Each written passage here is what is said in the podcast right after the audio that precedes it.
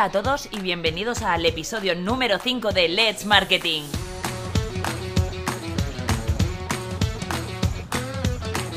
¿Cómo ha ido vuestra semana? La nuestra ha ido bastante movidita. No os puedo contar mucho, pero os dejo un avance. Tenemos episodio especial de Navidad.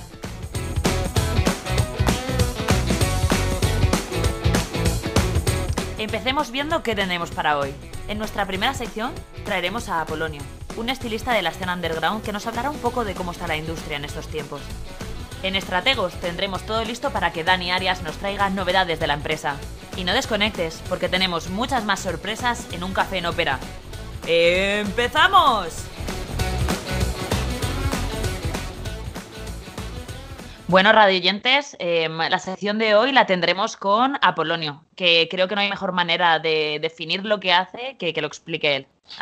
cuéntanos un poco de ti. Hola, ¿qué tal? Pues bueno, soy Apolonio, eh, soy estilista, vivo en Barcelona actualmente pero soy nacido en Valencia, como aquí nuestra querida Andrea. Eh, vale, eh, quería que nos hablaras un poco sobre tu trabajo como estilista, puesto que la gente no, no, conoce en plan mucho las capacidades o hasta qué punto puedes llegar en plan en una, puede ser editorial, película, en, en los distintos ámbitos en los que trabajas. Háblanos un poco de tu trabajo. Vale, súper. Mira, yo empecé como haciendo videoclips, también luego ya hice, empecé con editoriales de moda, también he hecho este verano hice un rodaje que posiblemente hagamos una película y también así lo más raro que estoy haciendo, que a la vez divertido, es OnlyFans para un icono español, que ahora hablaremos un poco de eso también.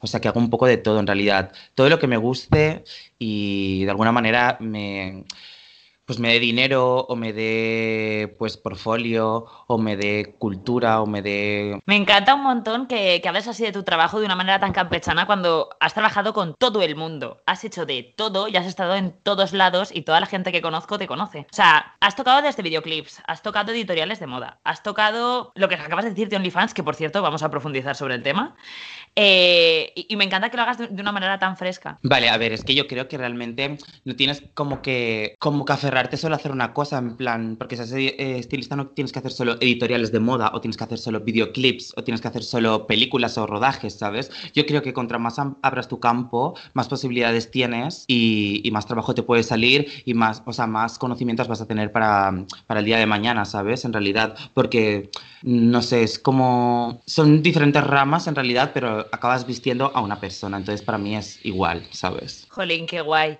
Eh, ¿Nos podrías hablar un poquito de, de, la gente con la que sueles trabajar o en los ámbitos en los que sueles trabajar? Vale, yo lo partiría como en tres. Bueno, contando lo de OnlyFans, que, que es lo último, pues cuatro, pues suelo hacer como videoclips, editoriales de moda, rodajes como más películas o cortos, y luego pues OnlyFans, es lo que estoy haciendo actualmente. ¿Y con qué gente sueles trabajar? Pues bueno, mi primer videoclip fue con Katie Kane, que fue como en 2016-17, no me acuerdo, creo que fue 2000, finales de 2016, principios de 2017. ¿Ese videoclip fue el de Duro? Sí, totalmente. Me encantó ese videoclip. Aparte salgo en el videoclip también, ¿sabes? O sea, hay como sí, un poco sé, de todo.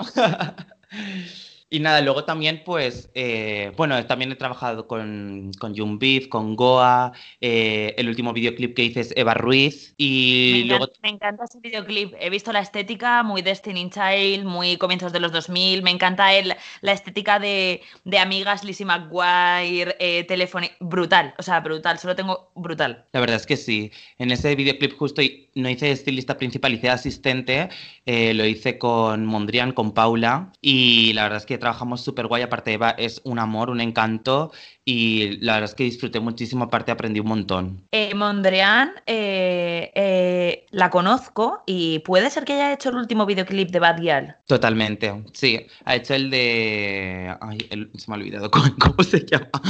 Bling, bling, bling, no bling. Bling. Exacto, sí. Bling no sé qué. Totalmente, sí. Bueno, que yo estoy, la escucho cada día esta canción, la verdad, estoy muy con Gyal, la verdad. Pero no tienes ni idea de cómo se llama su canción. Joder, tía, es que... A ver, escucho mucha música. También estoy con Nada de la Zoe, que me encanta también, un temón, ¿sabes? Y... Pero es que tengo mil cosas en la cabeza. Y cuando quieres, más quieres decir una cosa, más se te olvida. Tal cual.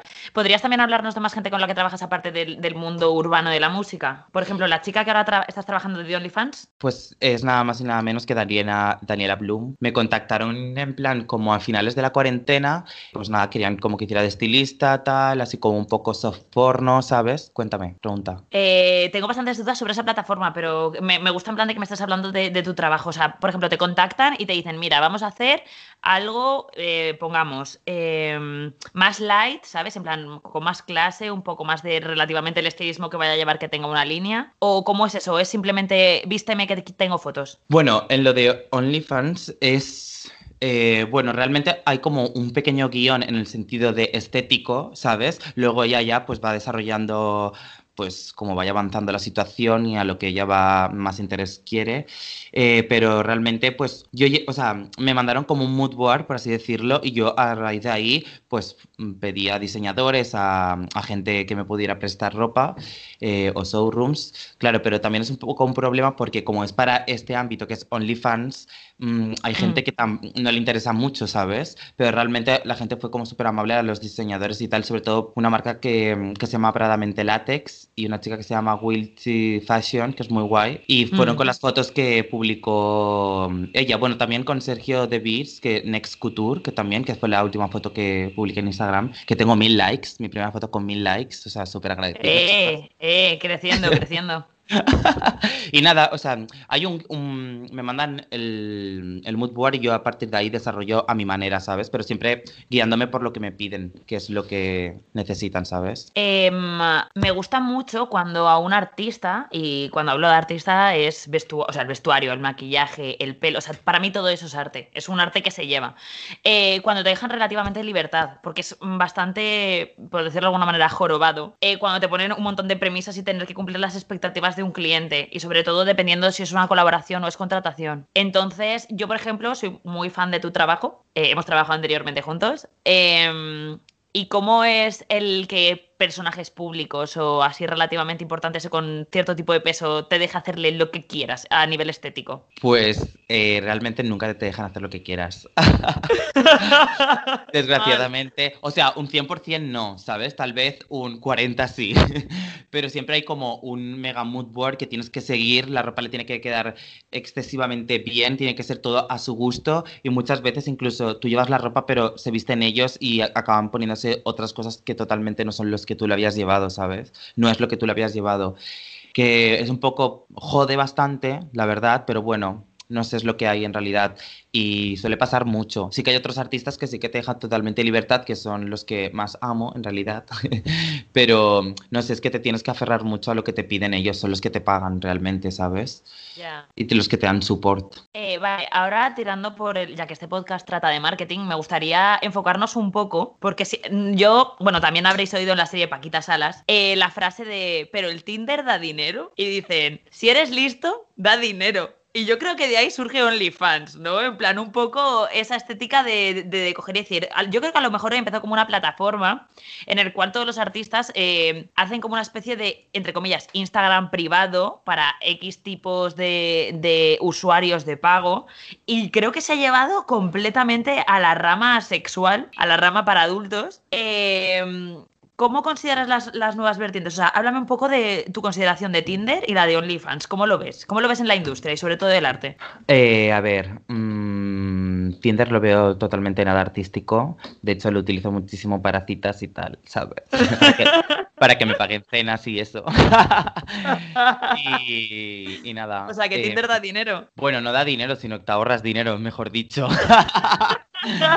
Otras veces te, da disgustos porque menudos engendros y menudos personajes te encuentras, ¿sabes? Incluyéndome a mí, que soy un personaje también. El, eh, ser un catfish, ¿eh? Eso de... Muchas amigas mías le ha pasado de quedar con un chico que parezca súper guapo, fotos blanco y negro, artista, y de repente llegar a la cita y, que tenga coronilla, los dientes negros. Hubo uno que fue, que fue bastante importante, la verdad, la verdad. Ay, es que podíamos hacer otra entrevista sobre Tinder, porque tía, es que yo de Tinder hubo una temporada que me puse como que yo era mujer, entonces, con mis fotos de tío, ¿sabes? Y, le salía a los hombres heteros y, hacía un montón de match con los chicos, en plan, bueno, pidiéndome cositas y tal, ¿sabes? O sea, es que. Sí, sí, sí, sí. Vale, y ahora volviendo al tema, al tema OnlyFans, que esto obviamente sí que es. Eh, jolín, se, se monetiza, o sea, directamente por la aplicación aplicación te llega completamente el pago. ¿Cómo, cómo lo ves? ¿Cómo va eso? Tú que trabajas también en esa industria. Pues sinceramente, eh, siendo sincero, desconozco bastante, ¿sabes? Lo empecé a conocer este último año, 2020. Bueno, este año. 2019 ya lo conocía un poco. 2020 la gente ha estado a full con esto del coronavirus. La cuarentena la ha dado a full con el con el OnlyFans. De hecho, yo me lo planteé en todo hacerme. Sé que, o sea, yo creo que puedes hacer de todo, desde fotos eróticas, soft porno. Bueno, es que yo creo que, hay, que realmente puedes hacer lo que tú quieras hacer y lo que tú quieras mostrar, ¿sabes? Con total libertad. Y no sé, creo que eso va a cuotas que vas pagando mensualmente o trimestralmente, no tengo ni puta idea. Y, y nada, eh, conozco a bastantes personas que lo hacen, conozco a gente que gana mucho dinero y gente que no gana mucho porque eso va también un base a los seguidores que tiene la gente que te conoce, ¿sabes? ¿Sabes que una de las estrellas Disney, eh, Bella Thorne, se hizo OnlyFans y en su primer día ganó un millón de dólares? Lo conozco, lo conozco, fue viral esa noticia. me, parece brutal eh, cómo simplemente abriéndote una aplicación que te descargas de manera gratuita en el móvil te puede llegar de repente un millón de dólares. o sea, eh, bueno, de hecho, eh, las fotos que le hice a Daniela, bueno, las fotos que yo hice de estilista, de estilista a Daniela Bloom salieron en Sálvame, en Tele5, porque, eh, bueno, hubo como un boom en Sálvame de un montón de gente famosa y tal que se había hecho OnlyFans, entre ellos Daniela, y, que, y Daniela salió diciendo que ya había llegado a ganar hasta 20.000 euros en un día. O sea, fuerte. A ver, la verdad es que no, me sorprende. Además, esa chica siempre ha estado como en plataformas así como muy mm, transgresoras un poco como de Virgin María, eh, Philip Kustik, es más, han hecho un montón de colaboraciones juntas, tengo entendido. Em, vale, continuando un poco con esta línea, pero variando un poco, quiero que me hables desde tu punto de vista de estilista, ¿cómo ves eh, de importante en tu marketing, que yo considero que el marketing es la manera que tú tienes como, como de vender tu, marca personal? Eh, ¿Cómo ves de importante las redes sociales y cuáles? Pues yo creo que Instagram, según cómo lo cuides, ahora mismo es tanto un portfolio como un currículum y más en este ámbito de, estilista, fotógrafo, cantante o, lo, bueno, artista, ¿sabes? En realidad, eh, creo que es bastante importante según cómo lo cuides y cómo lo lleves y tal, al público que quieras llegar. Eh, pues no sé, creo que Instagram es súper importante. También una página web también es importante. Yo quiero trabajar en hacerme una hora y no sé, porque es que ahora esto de los currículums y tal, no sé. Yo, sinceramente, o sea, yo empecé trabajando de estilista porque yo no he estudiado estilismo, eh, solo que me he interesado mucho por la moda siempre, eh, por mi estética. Y aparte has sido una persona que al llamar mucho la atención y al también moverte muchísimo has llegado muchísima gente. O sea, ¿cuánta probabilidad cabía de que tú y yo nos encontrásemos en este mundo? Pues Karim, no sé, la verdad. Así fue todo súper sorpresa, pero a la vez súper gratificante, ¿sabes? Hemos conectado súper guay. Pero justo es lo que tú dices, tía, por mi estética, por mi personalidad tan loca y tal, ¿sabes? Eh, y todos los eventos a los que me han invitado siempre, pues así me, ha empezado, me empezó a salir el trabajo de estilista y no he parado hasta ahora, en realidad, ¿sabes? Entonces, no sé, sí que es importante Instagram, una página web y tal, para ser todo más profesional, pero también es como te desenvuelvas, contactos, ¿sabes? No sé, tienes que destacar y tienes que. La gente te tiene que ver y saber que estás ahí, ¿sabes? Y, y sin tú presentarte, que sepan ya un poco a lo que te dedicas, yo creo. ¿Cómo, cómo ves ahora mismo la, la, situación del estilista o del artista eh, con respecto al mercado? Es decir, ¿cómo está ¿Cómo te encuentras tú con respecto a clientes? Es decir, ¿valoran tu parte de trabajo? ¿Está, está, la, tienen en consideración como deberían tenerla, como una parte más de un proyecto, o lo tienen como un añadido más en plan, eh, bueno, pues me ha vestido el pro, me, podría haber vestido yo, ¿sabes a lo que me refiero? pues bueno, bueno eh, una gran artista de, de aquí española, bueno, catalana, para ser más, la vestimos nosotros y en los créditos puso que se había vestido ella. Así que ahí ya creo que te he respondido a una de las preguntas que me has hecho. Luego, eh, dime. No, no, no, no, no, es que me, parece bastante interesante, sobre todo en el mundo del arte y de la moda, y, también yo porque tengo muchos conocidos, make-up artists, etcétera, que no están casi nada reconocidos. O sea, por lo general, en, en muchos ámbitos a nivel artístico un poco más coloquial y más urbano, la gente no suele ser extremadamente agradecida no, no suele ser extremadamente agradecida. ¿Puede ser así?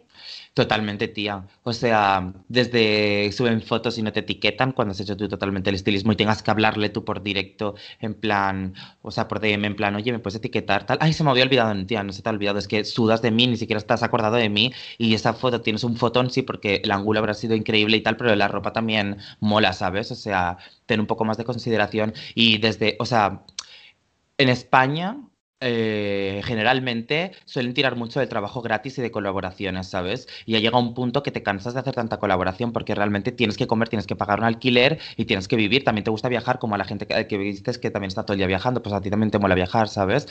Y y que yo también considero que una colaboración tiene que ser beneficioso para ambas partes. Entonces, a ti si no te comparten, o si también es una persona que ni tú has buscado, que ha sido ella la que se ha puesto en contacto contigo y encima accedes a hacer una colaboración, está feo.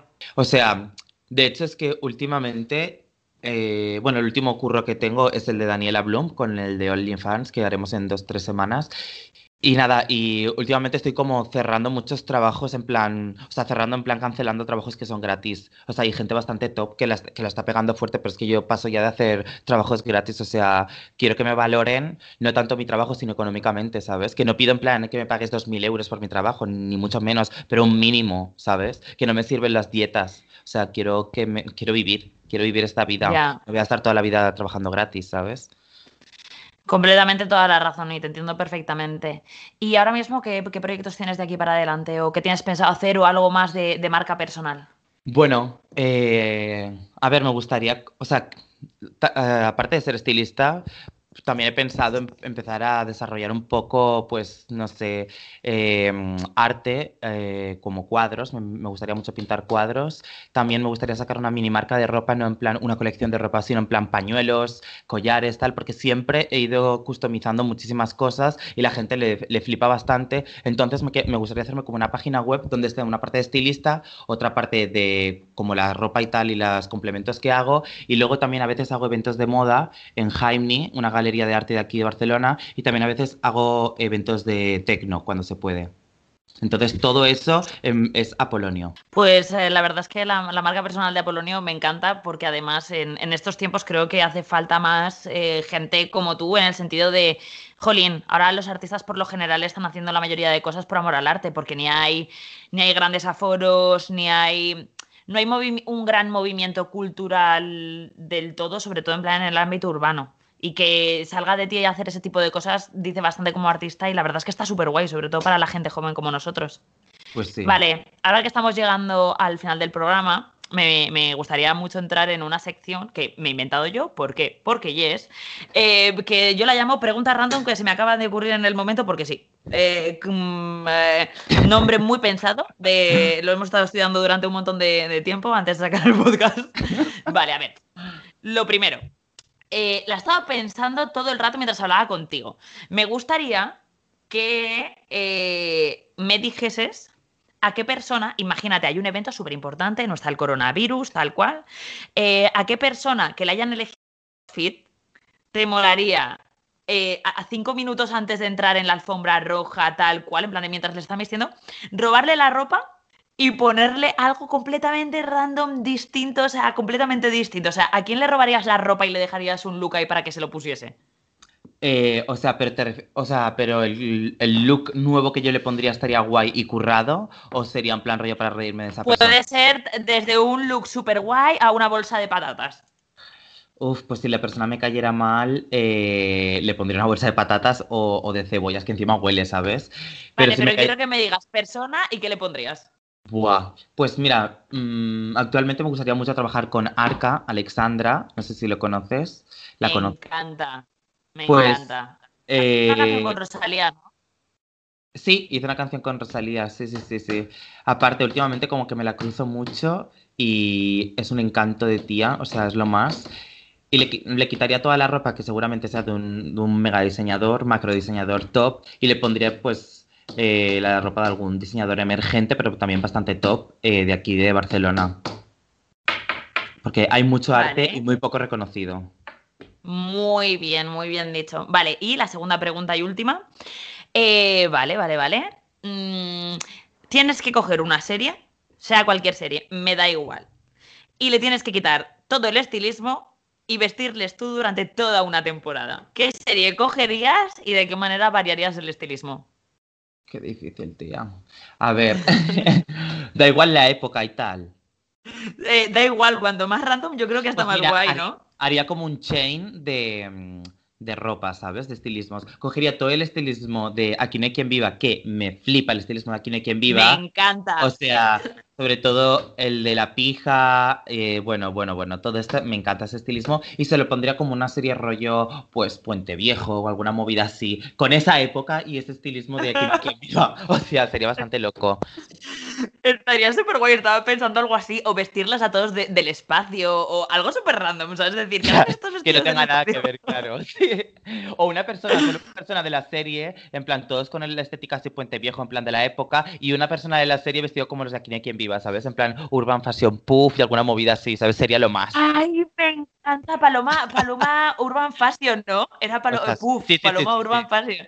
Eh, buah, pues eh, Apolonio, decirte que me ha encantado la entrevista. Es un placer tenerte también. y ojalá vuelvas. Vale, gracias, adiós. Un besito. Chao.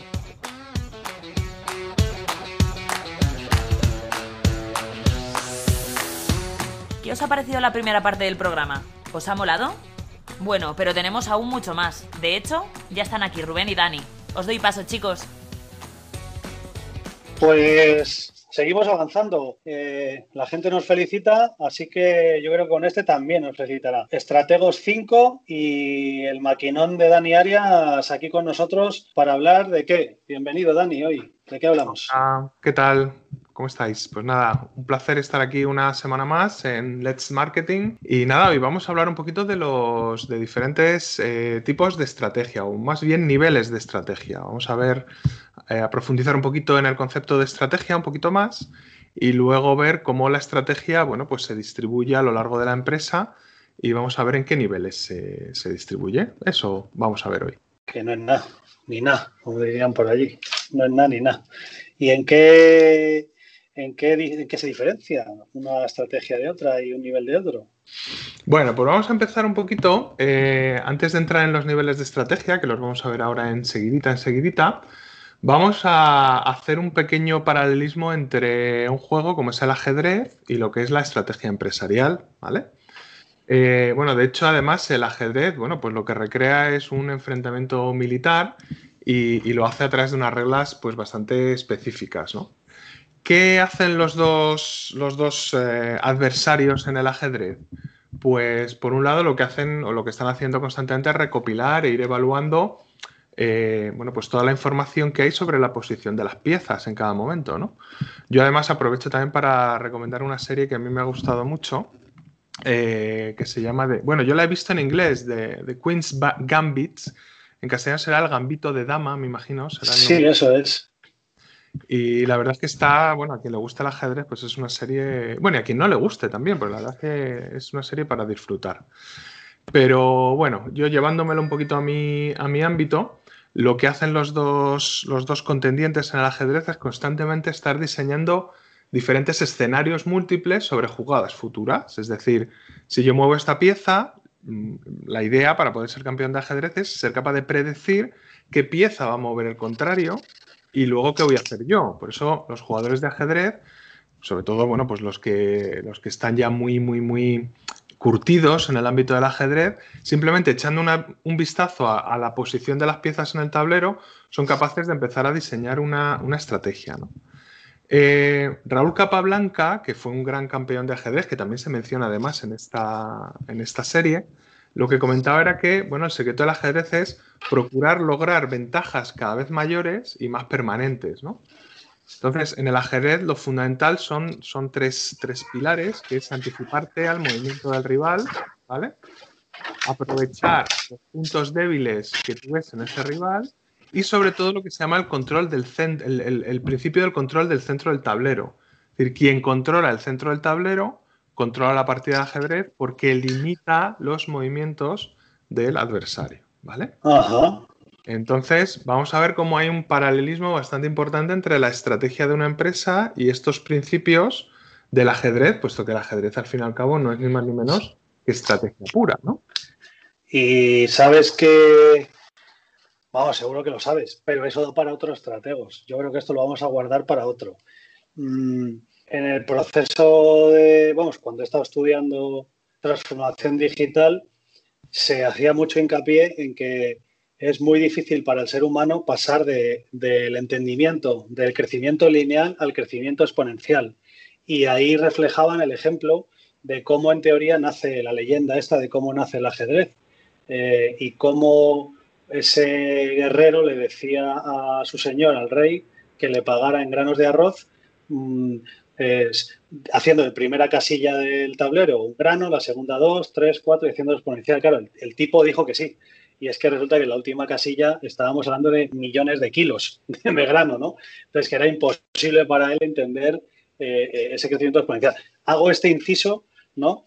Para decirte que efectivamente el, ajedrez da un juego brutal a, nivel empresarial y personal, ¿eh? Todo el tema estratégico. No, sí, sí. Pero eso que acabas de comentar es, es, muy buen ejemplo para entender la distribución exponencial, ¿no? Es decir, al principio tienes un grano y luego son potencias de 2. 2 elevado a 1, 2 elevado a 2, 2 elevado a 3. Pero es que la última es 2 elevado a 64. Entonces, cualquiera de nuestros oyentes puede coger una calculadora y escribir 2 elevado a 64 y ver la cantidad que es de granos, ¿vale? Yo ahí, lo... Te caben los ceros, no, no te caben los ceros, ¿no? No lo sé, como sea una calculadora un poco baratilla, no cabe, peta la calculadora directamente. Pero bueno. Em, llevándolo un poco a nuestro tema de, la estrategia, la verdad es que las decisiones estratégicas, y bueno, vosotros los, directores generales de, las empresas, que además tenéis que estarlas tomando, pues, pues evidentemente es parte de vuestro trabajo, eh, son, son complicadas porque tienen una naturaleza bastante compleja. Igual que el ajedrez es muy complejo, eh, porque tienes que intentar eh, prever qué es lo que va a hacer tu oponente, los directores de las empresas tienen que prever cómo se van a comportar sus clientes reales y potenciales y cómo se va a comportar el entorno. son decisiones que se toman en condiciones de muy alta incertidumbre, son decisiones que afectan además a toda la empresa, ¿vale? Y es muy importante que se tomen considerando la organización como un todo integrado, porque todas las decisiones que vosotros tomáis afectan a toda la organización entera. Por lo cual, pues es una, una responsabilidad muy grande, ¿no? Y por supuesto, la empresa es un ente que se relaciona con otros entes. uno de los grandes, una de las grandes características que tiene que tener un buen director general de una empresa eh, o bueno, efectivamente todos los directivos, hablo de un director cuando es una empresa más pequeña y bueno, pues todos los directivos cuando es una empresa más grande, es que tenga muchísima, muchísima capacidad de relación, ¿no? Es decir, la red de relaciones exteriores es muy importante a la hora de diseñar esa, esa estrategia. ¿Cómo te vas a relacionar con los distintos entes? Si nos acordamos del programa anterior, pues ya hablábamos de los distintos stakeholders, ¿no? Y, además todas estas decisiones suelen requerir cambios en la organización. Y tú y yo sabemos que el ser humano por naturaleza pues siempre se resiste al cambio. O sea, hay una resistencia. Entonces, bueno, pues... Eh, el, perdona, el, otro día estaba leyendo que... ¿Cómo se llama la compañía eh, postal de Estados Unidos? ¿no? Eh, ¿no? ¿no? es el US Postal, sino era Sydney Peak o Whitney Peak. ¿Te suena, ¿Te suena esa compañía que es la, más, no lo sé ahora mismo, que me perdonen los escuchantes, pero estamos hablando de la, compañía más grande a nivel postal en Estados Unidos, eh, que vendría a ser lo que es correos aquí, ¿no? Y, el CEO de esa compañía tuvo que tomar decenas, centenares de decisiones en los últimos 15 años porque cambiaron su sistema y él decía que lo más importante en estos 15 años siendo CEO, ojo que venía de ser CEO de IBM, ¿eh?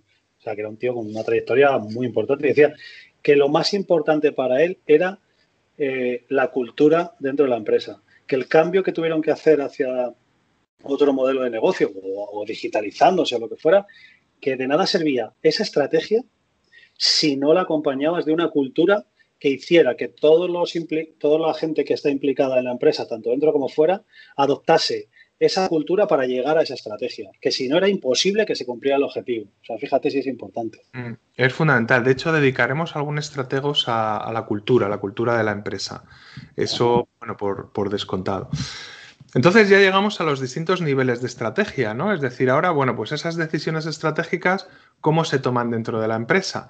Yo, en vez de explicarlo de manera teórica, lo que lo voy a contar es con un ejemplo directamente, que es mucho más fácil. Entonces me he cogido una compañía que yo creo que todo el mundo conoce, que se llama Volkswagen, ¿vale? Volkswagen es, pues todos sabemos, es una empresa fabricante de automóviles que tiene su sede en Wolfsburg, en Alemania, y que como empresa se llama Volkswagen, ¿vale? AG, ¿no? AG es, en, alemán es el equivalente a sociedad anónima. Pero luego de ese Volkswagen, eh, pues dependen diferentes, lo que nosotros llamamos unidades estratégicas de negocio, pero que probablemente la gente lo conoce mejor como divisiones. Es decir, una división que se llama igual que la empresa, que es Volkswagen, que vende los coches Volkswagen, otra que se llama SEAT, otra que se llama Audi, otra que se llama Skoda, tienen Porsche, tienen Ducati, tienen MAN, que fabrican em, em, camiones, tienen Scania, que hacen autobuses, eh, bueno, etcétera. Tienen bastantes más. La verdad es que mm, tienen muchísimas divisiones, ¿no? Entonces, aquí, fijaos que a nivel de Volkswagen, a nivel corporativo de la corporación Volkswagen, hay una estrategia definida, ¿no? La estrategia que tiene Volkswagen definida, pues una estrategia sobre todo basada en ser los líderes eh, pues en, lo que es la fabricación de, vehículos, tanto vehículos utilitarios como vehículos industriales. Pero si nos bajamos un nivel, si nos bajamos a nivel de la estrategia de negocio competitiva o la estrategia de esas divisiones, por ejemplo, SEAT y Volkswagen pueden competir entre ellas. Es decir, tú a lo mejor te quieres comprar un coche, claro, y tú puedes ir a Volkswagen y echar un vistazo pues, a un Volkswagen Polo o un Volkswagen Golf y luego echar un vistazo a un Seat Ibiza o a un Skoda Fabia. Son coches que entrarían dentro de tu, bueno, pues de tus posibilidades de elección, ¿vale? La cuestión es que la estrategia de cada una de esas divisiones o unidades estratégicas de negocio, que son distintas, SEAT tiene su propia estrategia que es distinta a la de Audi, que es distinta a la de Volkswagen, que es distinta a la de Skoda, pero todas tienen que venir vinculadas con la estrategia corporativa del grupo Volkswagen, aunque las divisiones puedan competir entre sí, ¿vale? Es decir, eh, tienen que tener una congruencia, tienen que tener una coherencia, ¿vale? Y luego, ya para complicar un poquito más, cada una de estas divisiones tiene un director de marketing, un director de producción, un director de recursos humanos, etcétera, etcétera. Y ahí hay otro nivel de estrategia, que es la estrategia funcional. Por ejemplo, llevándomelo un poquito al campo del marketing, ya que, ya que bueno, pues estamos en Let's Marketing. Si nos fijamos, por ejemplo, las campañas de publicidad de SEAT son siempre campañas de publicidad muy alegres, muy coloridas, normalmente con gente joven. Se centran más quizá en las personas a veces que en el vehículo, ¿no? Yo recuerdo la última que han hecho, que es de, yo creo que es del SEAT Arona, si no me equivoco. Eh, puede que me equivoque de modelo porque no, en fin, son tantos modelos de coche que es difícil, pero era, recuerdo que era una mujer que tenía este modelo de coche, entonces pues, lo utilizaba tanto en la ciudad como de vez en cuando iba al campo. Pero si nos cogemos un anuncio de Audi, ahí las personas no aparecen para nada. Los anuncios de Audi se centran directamente en el producto. Y además mm, en una característica específica del producto, ¿no? Son completamente diferentes. Por lo tanto, tenemos estos tres niveles de estrategia. De abajo para arriba, la estrategia funcional, del director de recursos humanos o el, si queremos el director de marketing de SEAT, que es distinto del director de marketing de Volkswagen, que es distinto del director de marketing de Audi. Nos vamos a un nivel por arriba, tenemos el director general de SEAT, Audi, Volkswagen, etcétera.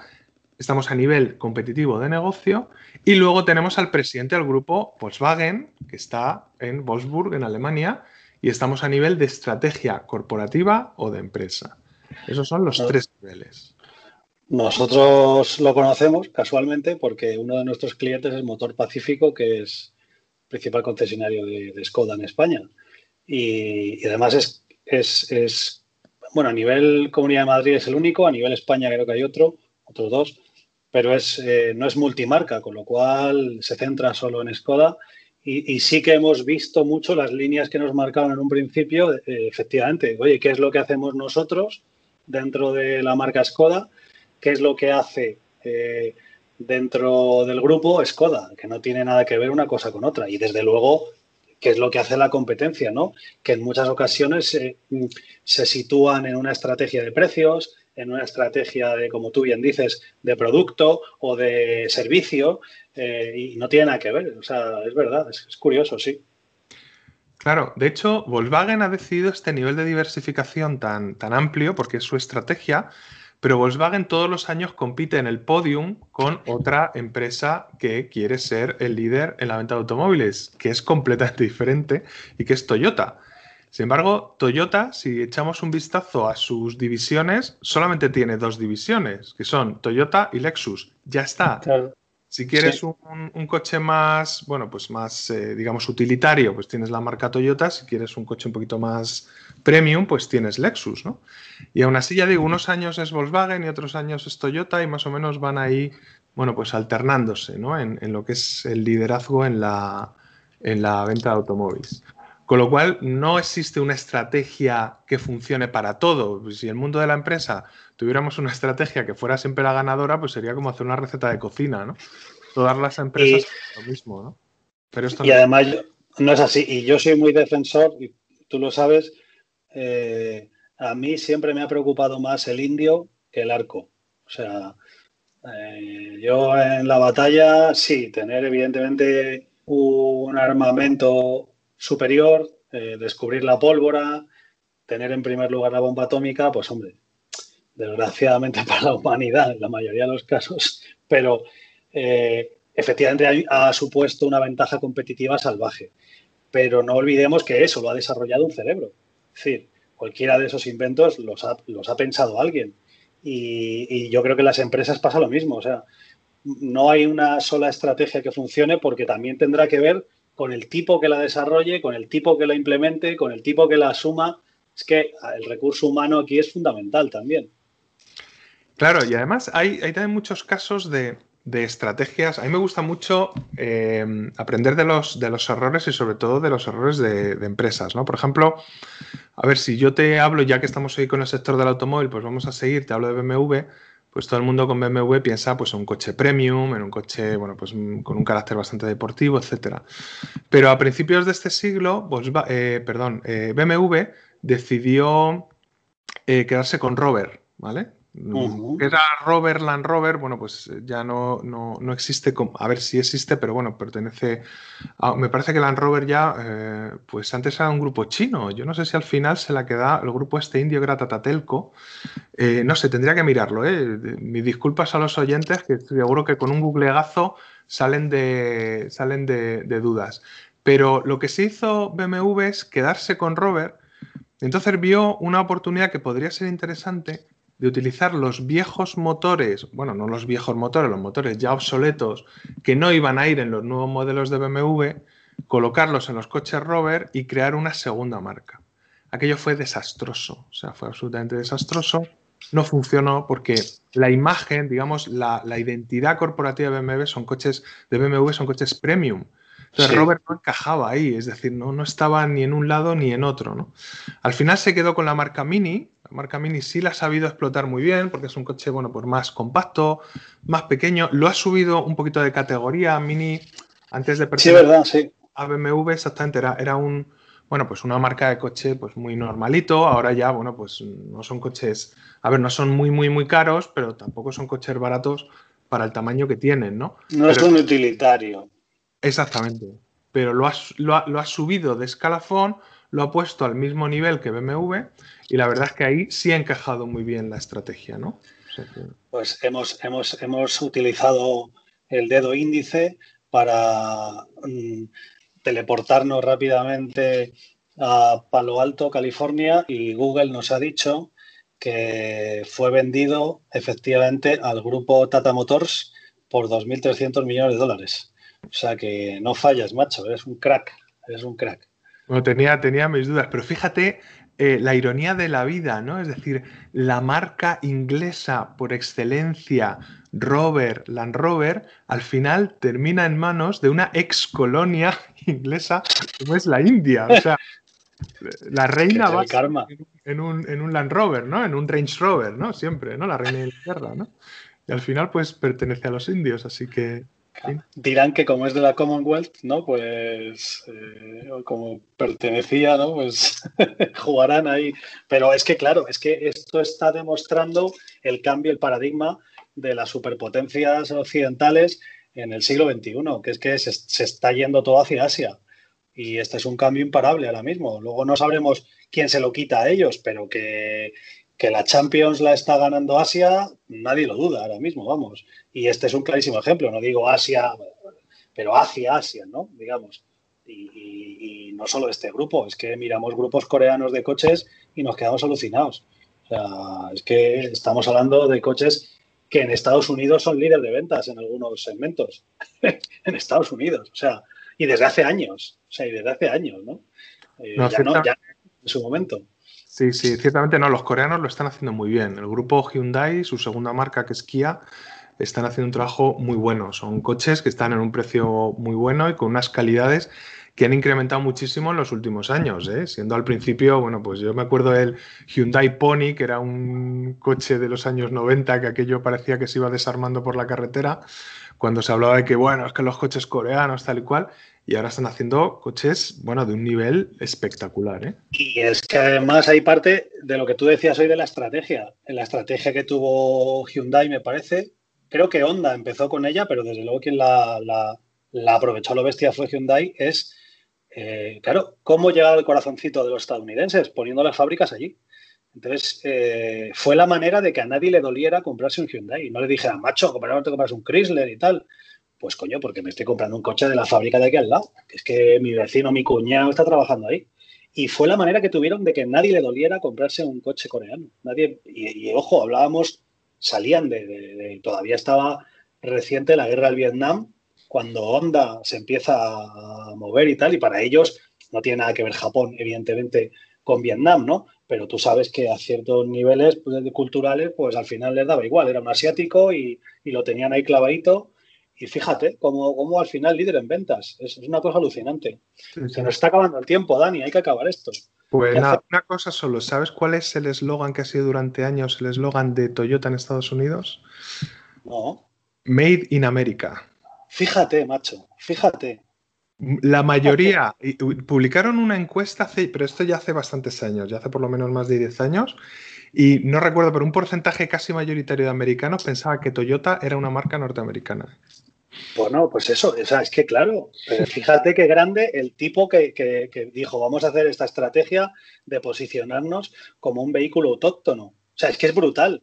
Es que a lo mejor ese tipo ha salvado a esta compañía. A lo mejor ese tipo le ha dado cientos de millones de dólares a esta compañía con una cosa que se le ocurriría eh, trabajando en la oficina un día con un equipo.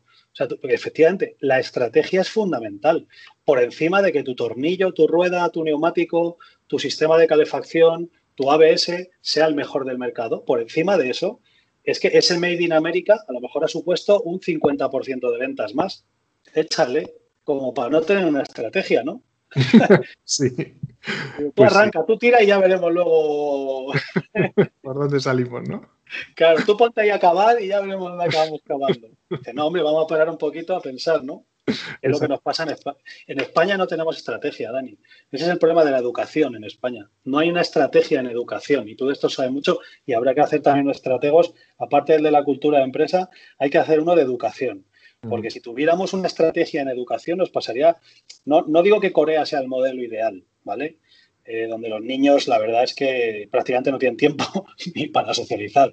Pero, pero, hombre, desde luego nuestro modelo no es. O sea, el nuestro no es. Y es que no hay estrategia. Simplemente hay, pues, calentones. Hoy gobierno y, hago esto. Yo vuelvo a gobernar y te lo quito. Yo hago esto otro y pues si lo ha hecho él, yo lo hago diferente. Y así estamos. Pero bueno, pues sí, hablaremos, hablaremos de ese tema. Muy bien.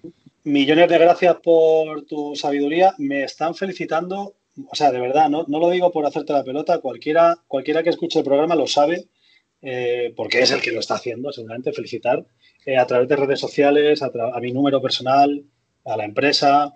Eh, nos están diciendo que es un programa súper rápido, ameno y útil. Oye, si encima es útil, macho, algo estamos haciendo bien, ¿no? Bueno, tú, yo estoy aquí de comparsa. No, no, fantástico, no, lo estamos haciendo los dos. Este tiki-taka es muy importante, si no... Tiki-taka, hermano. Es muy importante, así que yo me alegro un montón, la verdad que es un placer y pues un privilegio estar aquí. Un privilegio para nosotros tenerte, Dani. Millones de gracias, Estrategos 5 y nos vemos la semana que viene con el 6. Un abrazo fuerte. Un abrazo. Chao.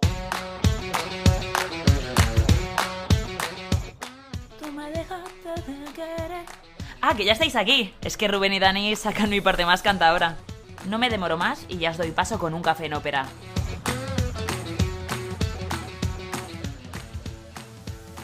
Pues muchas gracias, Andrea.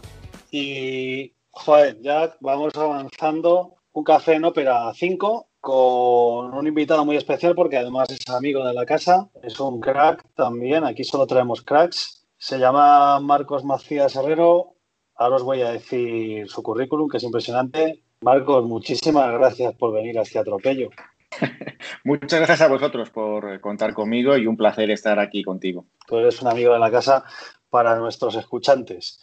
Este señor es ingeniero en telecomunicaciones, máster en comunicaciones por satélite y aparte es experto en gestión de proyectos, tiene certificación PRIN 2. Eh, actualmente director de desarrollo de negocio de nivel internacional en la empresa RF Española, eh, que es una empresa de comunicaciones para sectores estratégicos y críticos. Y además eres consultor independiente y, además has dado clases en máster sobre tecnología y gestión. Eh, macho, o sea, cuéntanos un poco y, además, ¿ves Netflix o qué haces? ¿Vas al gimnasio qué haces, macho? Con todo Pues eh, no, no, siempre se hace todas las cosas que, se quieren. Evidentemente, eh, el coste de oportunidad es a veces eh, a cosas personales, ¿no?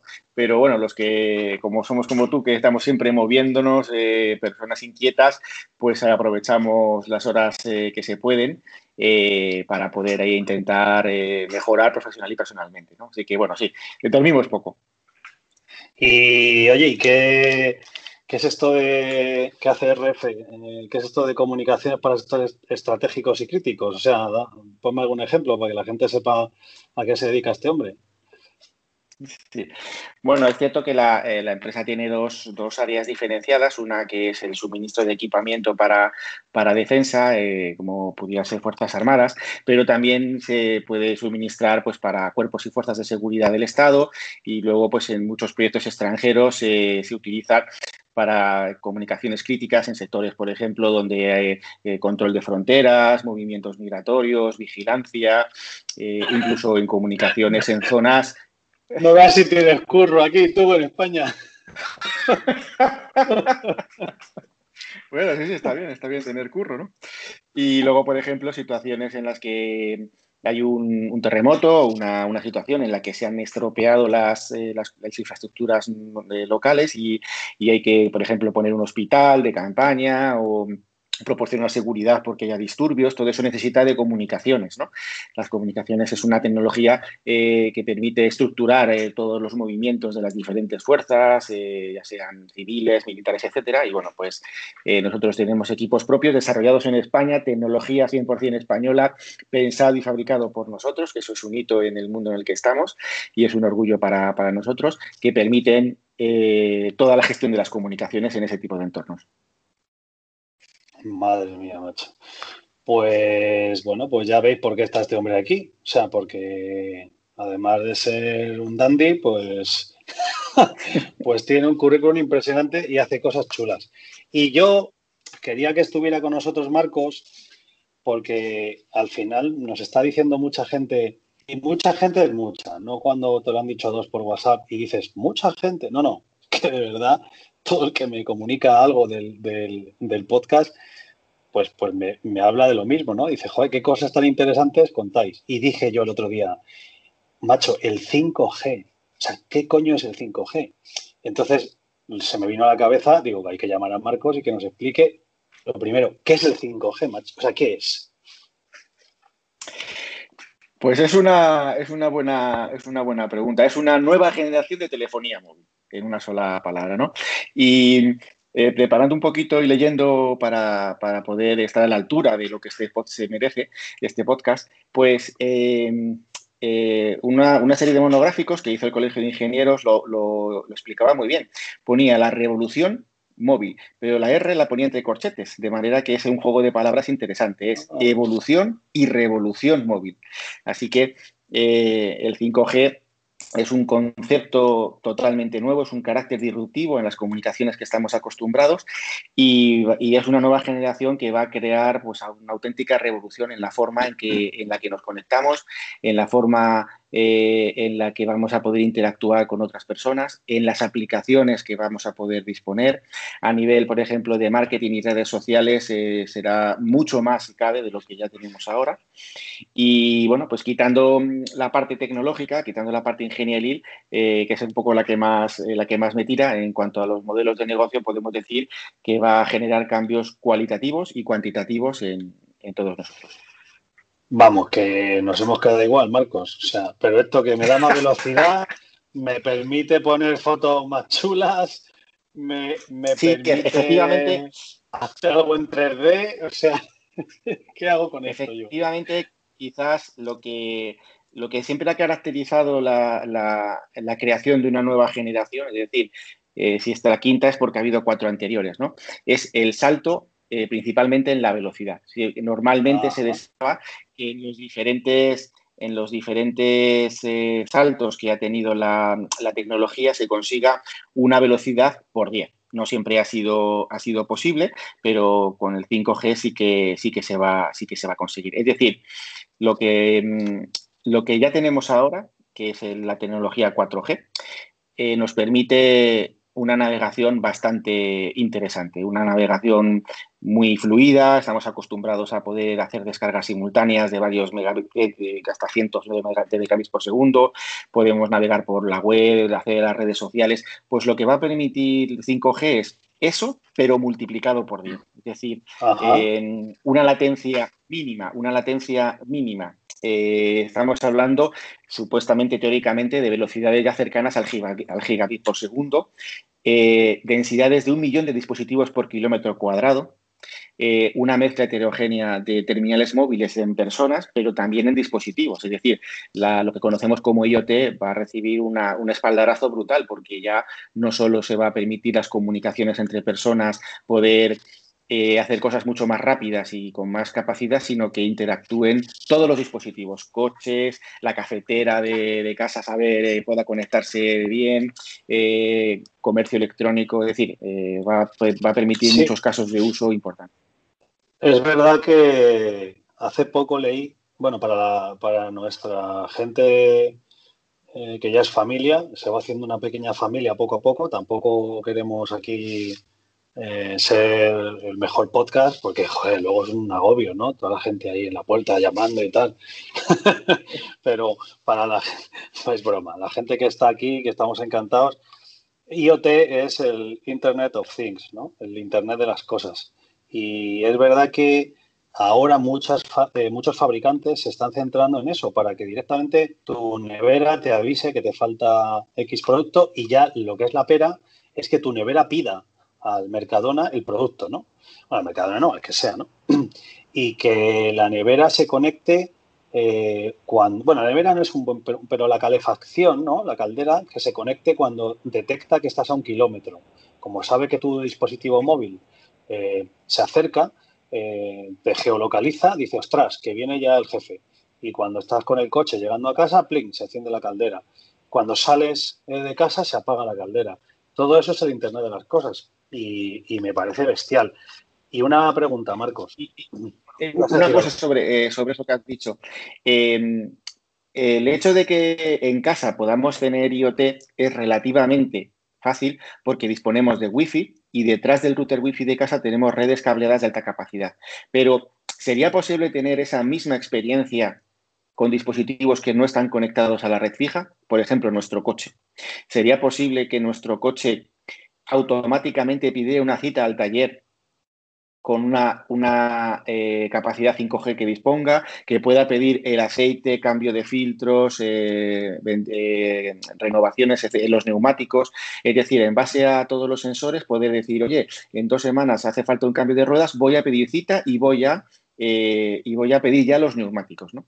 O incluso esta videoconferencia o este podcast que estamos haciendo, y si tuviera una parte visual, poderla hacer en 4K desde una tableta en la calle. Todo eso es lo que va a poder permitir eh, la tecnología 5G. O sea que va a haber que estar, igual que estás con los niños cuando vas al corte inglés, va a haber que estar con el coche, ¿no? Quieto, touch, no pidas, deja ya de pedir las pastillas de freno de Brepo, tú que te veo, ¿no? Sí, sí, sí. Como lo descuidemos, no. Nos arruina el coche. Nos arruina. Oye, y, yo que soy un, yo, yo que no me entero de nada, eh, ¿Y por qué Trump se puso de mala leche con el 5G de Huawei y todo este rollo de los espionajes de China y tal? Ah, ya digo, porque actualmente, actualmente ¿eh? no, no quiere decir que no lo haya, solo hay tres proveedores que son Nokia, Ericsson y Huawei. Es cierto que Samsung y ZTE también se van a, posicionar como proveedores de infraestructura de, de red, pero claro, eh, las, normas de juego de un, de un, fabricante tan importante como Huawei, que no está sujeto a regulaciones de mercado, de libre mercado, como pudiera ser el resto, hacen, hace que sean muy suspicaces para algunos países, ¿no? Eh, teniendo en cuenta pues, la, rivalidad que hay entre, entre Estados Unidos y China. Eso significa que si yo monto equipamiento de Huawei, y todo el tráfico de Internet, todo el tráfico de IoT, todo el tráfico de realidad aumentada, todo el tráfico de analítica de datos, toda la ciberseguridad, todo pasa por equipos. 5G cuya propiedad y control es de un país tercero que no pues hasta qué grado estoy seguro de que no se hacen cosas con ese dato, porque lo que vivimos ahora es la economía del dato, es decir, eh, eh, dentro, de, las diferentes revoluciones que ha habido, pues actualmente, no es que hayamos superado la revolución de la información, es que actualmente todo se analiza a nivel de datos. Somos una IP, o, en este caso nuestros dispositivos son una IP, están localizados, tienen información de nuestro patrón de uso, cómo nos movemos, y eso evidentemente, pues a nosotros nos da igual, ¿no? Porque eh, si paso por una tienda y me dice, Marcos, eh, aquí el café le hacen buenísimo, pues si pasa, ¿no? Tienes una promoción, pues no pasa nada. Pero si pensamos en sistemas de seguridad nacional, en sistemas de industrias críticas, todo eso, pues eh, puede que algún país sea suspicaz y por eso veta a ciertos proveedores. Y además que luego irá, dejo de ser presidente, por lo que sea, Ivanka se compra un Hyundai y estos tíos me bloquean los frenos o algo. Pues bueno, no, es, descabellado pensar eso. No es descabellado, ¿eh? Oye, y, vale, ya está claro en qué nos beneficia el 5G y me parece bestial. Yo creo que, fíjate, tú decías, a ver si estoy a la altura. Yo creo que va a ser un podcast, está siendo un podcast súper chulo porque al final todos tenemos en la cabeza un montón de cosas, pero vemos los titulares del 5G, ¿sabes? Y la gente pasa el papel o, o hace scroll en la pantalla porque como todavía no lo tengo aquí encima de la mesa, ¿para qué voy a andar con todo lo que tengo? los abogados. Tengo tres señalamientos, dos juicios, tal. Yo, el de marketing, tengo seis reuniones con clientes. El del médico, ¿no? Tengo 40 pacientes de hoy mañana. Y al final no le dedicamos el tiempo, pero es que estamos hablando de una cosa muy brutal. O sea, es que me parece que con esto, con esto te dejo, me parece muy bestia que como país, como marca país, no tengamos, ya no te digo un ministerio, que no tiene por qué haberlo, porque entraría dentro de, industria, etcétera, pero que no haya una dirección general ya preparando el 5G por todo lo que nos va a afectar, ya no al Estado, que supongo que las Fuerzas Armadas están preparadas, pero a sectores críticos como puede ser el turismo, la banca, aparte de que el propio banco tenga su sistema de seguridad, pero como país no deberíamos de tener como una especie de, docencia, de pedagogía al, tejido empresarial para indicarle y, para protegerlo, porque claro, igual que pueden eh, afectar a, a elementos del Estado, ¿quién te dice a ti que no afectan a empresas competidoras como puede ser, yo que sé, Iberdrola, ¿no? Sí, está, claro que la tecnología 5G, eh, es cierto que las personas eh, vamos a vernos beneficiados, pero quien quizás va a obtener mejor rédito o más rédito de esta tecnología va a ser la sociedad y sobre todo la, economía. ¿no? Eh, el potencial o el efecto palanca que puede tener la tecnología 5G sobre, sobre la economía es brutal. Y en ese aspecto, pues tienes razón, ¿no? Que cualquier, cualquier estado debería, eh, debería plantearse hasta qué grado pues está, está eh, invirtiendo para el control, configuración y una correcta explotación de esta tecnología. Eh, afortunadamente España no es que haya sido un país que estemos a, la cola, eh, podemos decir con orgullo que más o menos hemos estado en vanguardia eh, con, la, con la tecnología móvil, pero sí que es cierto que que la parte, o sea, todo lo que, lo que se espera conseguir con el 5G va a requerir mucha planificación, tanto de frecuencias, de espectros, planificación técnica, como sobre todo regulación jurídica eh, y luego sobre todo pues ayudar a que los casos de uso que la potencien pues eh, cuenten con, la ayuda del Estado para, para que sea un efecto palanca aún mayor. Claro, es que, fíjate, ya no estamos hablando, macho, de, de que un cuartel de la Guardia Civil, su sistema de comunicaciones eh, esté comprometido. Ya no hablo de eso. Eso habrá miles de cortafuegos y de... Estoy seguro que además está contemplado. Ya no hablo de que una dirección general de un ministerio esté intervenida. Entiendo que eso se contempla, ¿no? Porque además se contratará en el momento adecuado a las empresas que se licite y tal. Pero hablo de que el funcionario X se compra un móvil para él macho, compra un teléfono él. Y ahí tiene 5G. Y ese funcionario está entrando y saliendo del ministerio o ese guardia civil o ese médico del hospital, ¿no? O ese tío del laboratorio o del CSD, ¿no? Yo qué sé, o sea, una persona puede tener el 5G metido ahí con un Huawei o con lo que sea y, y, pueden estar, o sea, ya hoy en día, y nuestros amigos que están escuchándonos seguro que me dicen, ostras, sí, sí. O sea, hay veces que estás hablando, no, estoy vacilando, esto que estoy contando es un caso real. Hablas al lado del teléfono móvil sin tener ninguna aplicación abierta o tú crees que no la tienes abierta y comentas a tu amigo, ostras, macho, nos podríamos ir a Canarias, ¿no? A los 10 minutos, cuando te metes en Instagram, empiezas a recibir anuncios de Canarias. O sea, es así. La voz es recogida. Imagínate con 5G lo que puede ser esto, ¿no? Claro, sí, sí, es, eso, es decir, eh, actualmente no es que no es que hayamos entrado en un campo de ciencia ficción porque eso ya ocurre, ¿no? De hecho, en su momento no sé si te acuerdas que el problema que tuvo Google, ¿no? Sobre cuántas conversaciones graba, cuántos datos analiza, ¿no?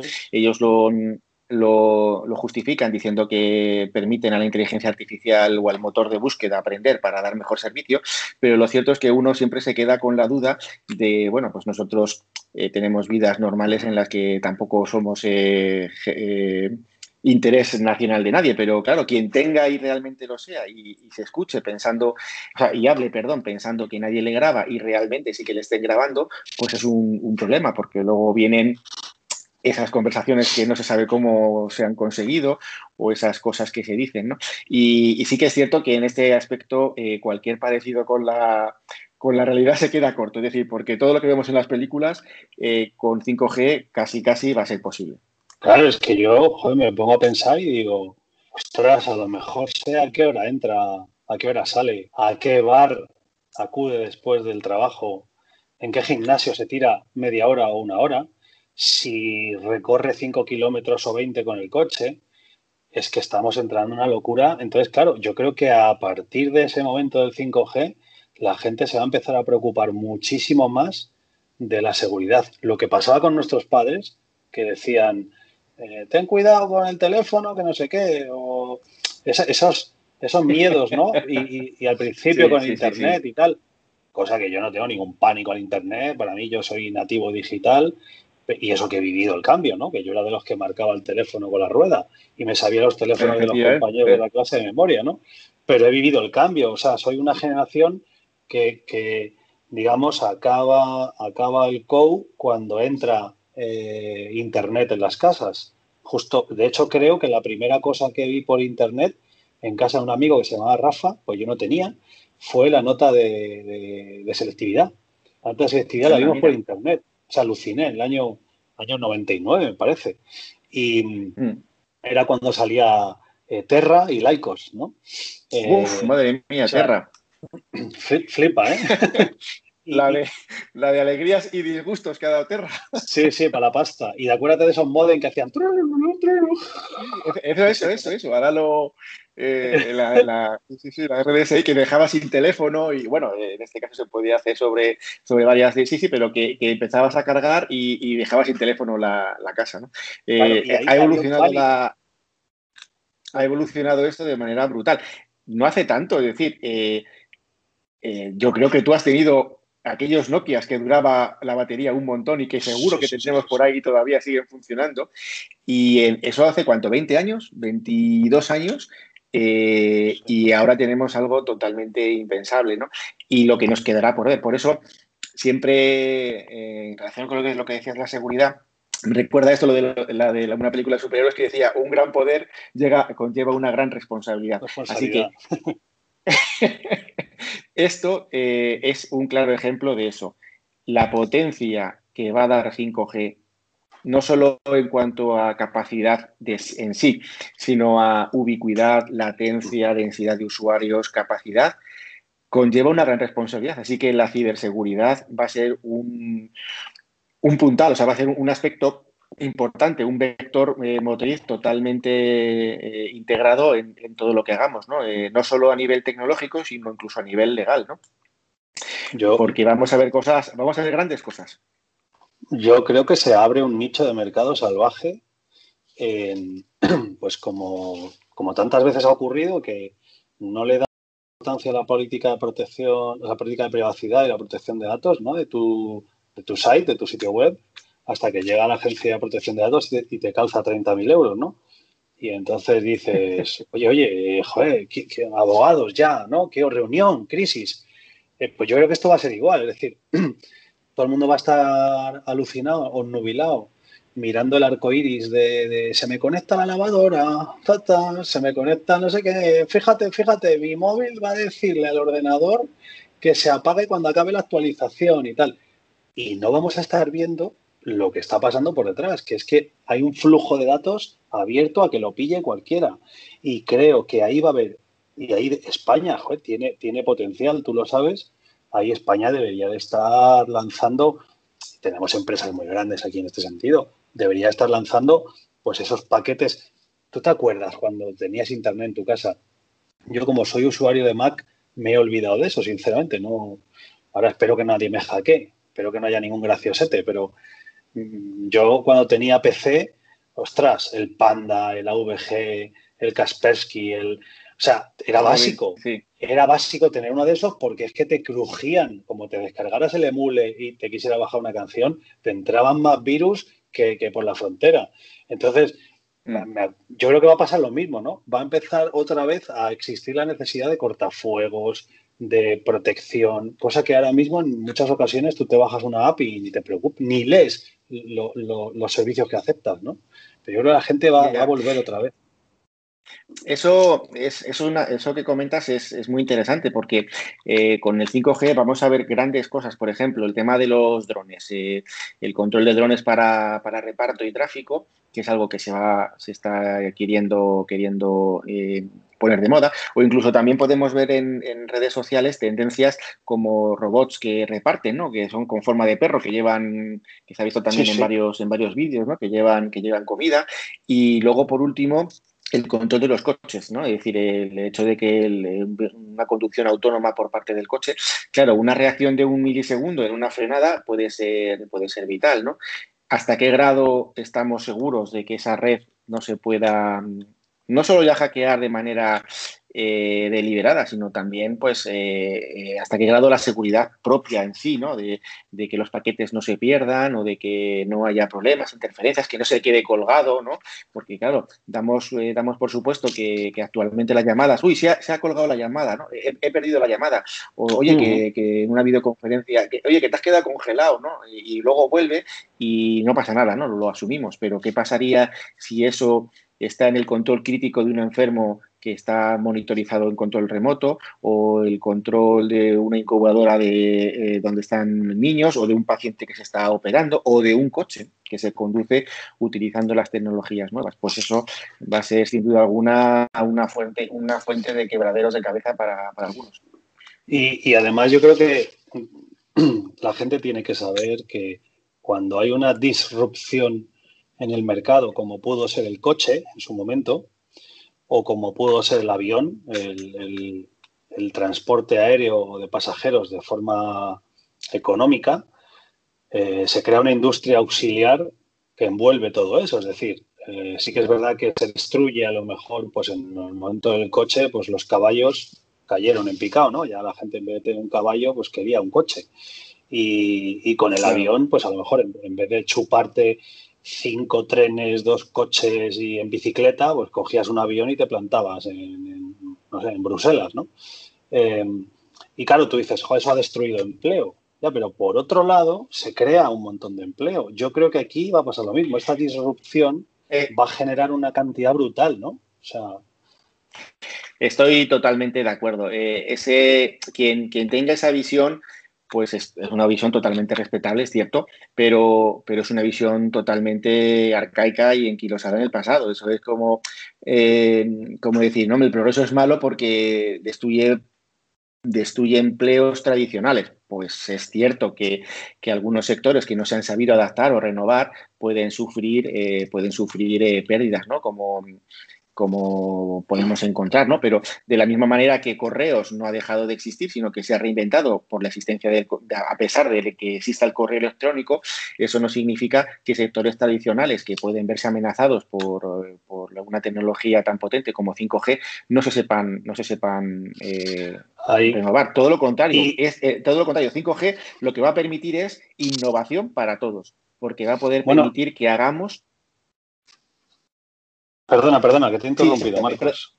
Sí, que va, a poder permitir que hagamos prácticamente lo que deseemos a nivel tecnológico, porque eh, una vez que se dispone de una IP, prácticamente, virtualmente, casi se puede hacer lo que se quiera. Así que es cierto que, para todos siempre, siempre supone un riesgo el trabajo, ¿no? Que esto me va a quitar el trabajo, pero si lo vemos de otra manera es qué oportunidades me va a permitir esto para poder generar, cambiar o mejorar mi posición en el mercado.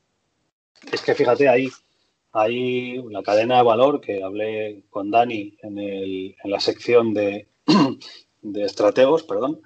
Eh, hablábamos pues de, ese cambio, de esa destrucción de la cadena de valor tradicional. Ya eh, no había un sistema vertical eh, donde el volumen de producción te garantizaba una mayor rentabilidad, bla, bla, bla. Ahora mismo había un sistema de pilas, se apilaban diversas compañías complementarias ¿Y por qué digo todo esto? La gente dirá, pero qué rollo suelta este señor. No, es que, por ejemplo, Google era una compañía complementaria. Es decir, Google complementaba al ordenador.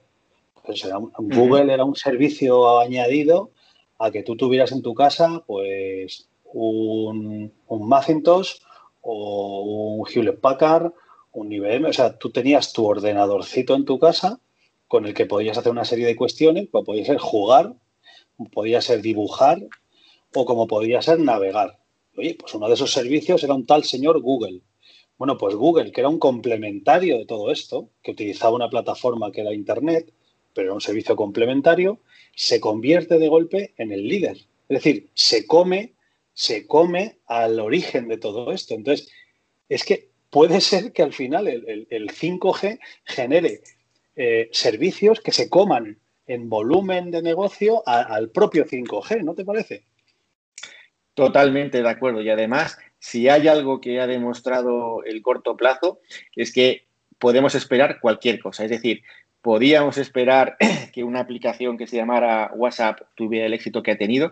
Podíamos pensar que una empresa eh, como Nokia, que Nokia actualmente es una de las tres empresas que proporciona equipamiento de red, pero durante muchos años, los que ya peinamos canas, eh, eh, la número uno en móviles era Nokia, no era ni Apple, ni Samsung, ni Huawei, ni MI, era Nokia y Ericsson, y esas han desaparecido.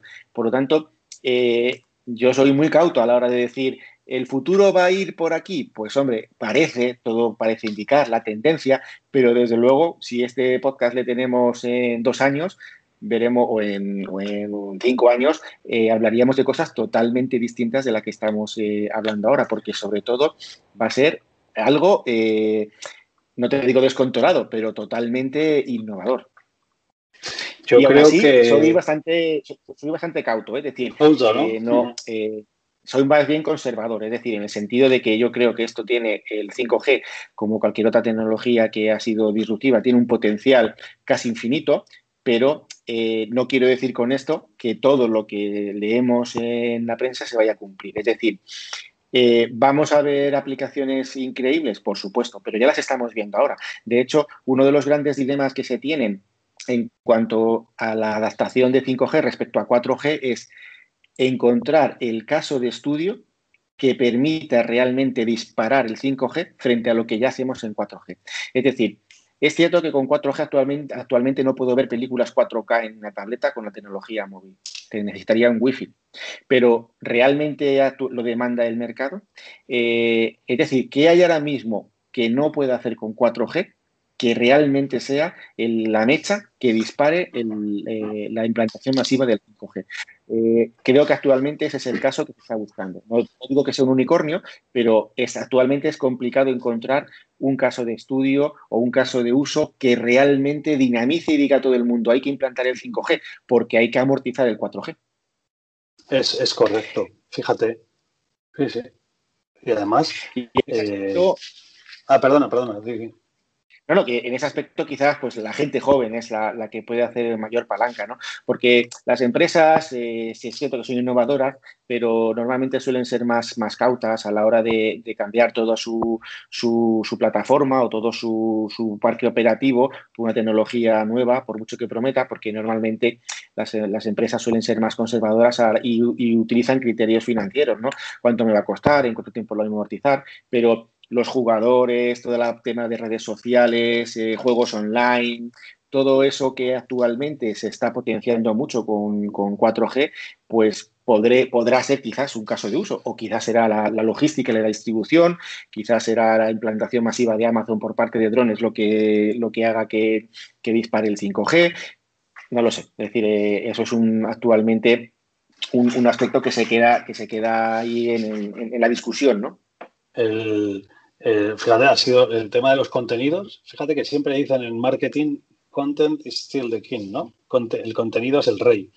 Y es que es verdad. Y es que pasan los años desde Mad Men, que estaban ahí con el whisky en la oficina, eh, en esas moquetas interminables de despachos, de, no me acuerdo cómo se llamaba la, compañía, eh, Sterling and Cooper, ¿no? Algo así me parece. Sterling Cooper, creo que era la compañía de Mad Men. sí, sí, Sterling Cooper. Pues desde ahí, con el vasito de whisky en la mano, hasta hoy, el contenido es el rey. Ha sido Netflix, ha sido HBO, ha sido Disney, han sido el, streaming. Todo el contenido ha sido el que ha provocado que te quieras gastar más pasta en tener una fibra en tu casa de 300 en vez de tener la de 50 que te iba perfecta para currar, ¿no? Y, Totalmente. fíjate, de acuerdo. y fíjate que decías antes lo de Nokia, vamos a lanzar una curiosidad para el que está en casa cocinando en el sofá o nos está escuchando en el coche. Claro que dentro de poco nos escucharán en los coches también. El coche querrá poner esto, el coche inteligente quiere poner este podcast y yo lo sé. Pues fíjate que Nokia fue comprada por Microsoft, que creo que fue por, más de 7.000 kilos. Chale, aquí esta gente maneja cifras. y me contaba un directivo de Microsoft que la, fundamental, la causa fundamental de la compra, fíjate lo que puede parecer la O sea, piensas una cosa y es otra. Fue por la adquisición de patentes. Es decir, les salía más barato pagar la pasta y ser los propietarios de la patente que andar pagándole a Nokia año tras año el uso de la Sí. Flipa, ¿eh? Me lo, creo, me lo creo, me lo creo. Sí, sí, sí, sí. Es, es algo que a veces asusta, ¿no? Porque dices, madre mía, es decir, eh, eh si, quieres hacer negocios, a lo mejor el negocio lo hacen contigo, te compran y te, y te borran del mapa, ¿no? En el sentido de que, de que alguien que puede decir, pues la compro para quedarme con la patente en vez de pagarle royalties, ¿no? Es, es increíble, es, es, alucinante, es... Eh, da que pensar, da que pensar, ¿no? Estas, estas eh, empresas tan grandes que, que, tienen el poder de hacer eso. Y en ese aspecto, eh, yo eh, me, sorprende gratamente el hecho del giro que ha dado la tecnología hacia el contenido. Y en ese aspecto, pues creo que, empresas como, como, la tuya, o en general sectores en el que tú trabajas y eres experto, pues realmente son el verdadero, el verdadero eh, vector director o el verdadero, la fuerza motriz de que luego nosotros los técnicos podamos hacer las cosas. Porque Antiguamente eh, uno sí que le ponía más énfasis ¿no? en el tema de, la tecnología, ¿no? Pues el GSM va por aquí o la tecnología va por allá, esto va como una usa una capa de datos o una onda electromagnética, tal, pero actualmente tú no sabes cómo va la fibra óptica, tú sabes más o menos entiendes lo que es la fibra óptica, pero te, da un poco igual lo que tú No entiendo ni la de carbono, no entiendo ni la de carbono y la toco, imagínate. Y con esto del 5G, del 5G es igual, o sea, el esfuerzo tecnológico que se ha hecho es, es, brutal, o sea, la tecnología que hay subyacente al 5G es increíble, o sea, de los móviles que vamos a tener tienen un mejor consumo energético, menor radiación, mejor eh, impacto ambiental, eh, sistemas de antena MIMO que permiten diversificación espacial, es decir, tecnológicamente es brutal, pero eso ya se ha quedado eh, enterrado porque a la gente no le interesa, a la gente solo le interesa qué puedo hacer con eso. Puedo estar navegando, eh, viendo Netflix al mismo tiempo que posteo en mi red social, puedo escribir WhatsApp al mismo tiempo que me bajo el correo electrónico, puedo conectar cinco dispositivos al mismo tiempo. Ah, pues lo puedo hacer, pues entonces me, interesa. Y, eso para mí es realmente eh, motivador, ¿no? Porque normalmente siempre era la tecnología la que tiraba hacia adelante, pero ahora es todo lo contrario, ahora son los contenidos los que demandan que la tecnología esté al día. Sí, sí, es que, es que eso es lo, espectacular de analizar los cambios, ya te digo, de las disrupciones que ha habido en el mercado, que siempre nos pensamos que somos únicos y tal, y es que siempre ha pasado. Lo que, lo que ocurre es que tenemos una línea temporal pues limitada, es decir, tu cerebro va pues desde que empiezas a trabajar hasta que te jubilas. Me refiero a niveles de negocio, ¿no? Pero cuando eres pequeño estás en otras cosas, cuando eres adolescente estás en otras cosas, con lo cual, claro, realmente no tienes ni toda tu vida para analizar una línea temporal de negocio. Por eso, por eso es tan importante la historia. La historia es fundamental para aprender lo que pasó con Ford, con Kodak, con Nokia y, lo que ocurría en el sector, lo que ocurría en el país, lo que ocurría en el mundo. Eh, a mí lo que me da rabia es que no, no hemos hablado de satélites otro día, macho, eh, O sea, yo quiero hablar de satélites con un tío que, sabe de eso. O sea, no tengo ni idea. No tenemos ni idea de satélites. Y tú sí sabes. Será, será un placer. Bueno, eso, eso, eso dicen que, pero bueno, eh, será un placer también poder repasar eh, contigo cosas de, satélite, que también es un, es un negocio y un sector que veremos mucho, mucho en, en ese aspecto, ¿no? tanto los pequeños satélites como los grandes satélites. Pues es que da caché, o sea, no es lo mismo decir, oye, mira, vamos a hablar de Trump, ¿no? O vamos a hablar de fútbol en el podcast. No, mira, discúlpame que es que vamos a hablar de satélites, ¿no? Un poquito. Hay que vender. lo, que nos eche, lo que nos eche, Rubén. Oye, que, nos va a echar, la que nos va a echar es Andrea, porque nos hemos pasado ya del tiempo y como siempre, o sea, siempre pasa lo mismo. No Perdona, Andrea, que me lío, me lío a hablar y no, y no paro pero nos va a perdonar porque está súper interesante. Oye, de verdad, no lo, o sea, lo sabes, soy sincero siempre, a veces en exceso. Eh, eres, eres amigo de la casa, eh, eres un tío fantástico y te juro que ha sido un podcast súper interesante. No es que hayas estado a la altura, es que has sobrepasado, vamos, eres la Elena y Simbayeva del 5G, macho. La gente estará encantada. Muchísimas gracias con amigos como tú es, difícil, es, difícil decir que no, no, todo lo contrario, ha sido un verdadero placer poder estar aquí compartiendo estos minutos contigo y, sobre todo, bueno, pues no, no, me ha defraudado, lo que me dijiste es verdad, es, es, una charla totalmente eh, constructiva, instructiva, muy amena y divertida, he disfrutado muchísimo y nada, será, será un placer no solo participar en, en otros momentos, así lo consideras, sino también escuchar a los excelentes ponentes que, que traes. No, no te escapas. señores, eh, Marcos Macías Herrero, director de desarrollo de negocio de la Internacional NRF Española, profesor y consultor independiente. Millones de gracias por estar aquí. Andrea, eh, acabamos ya, te damos la palabra. Un abrazo fuerte a todos. Un placer.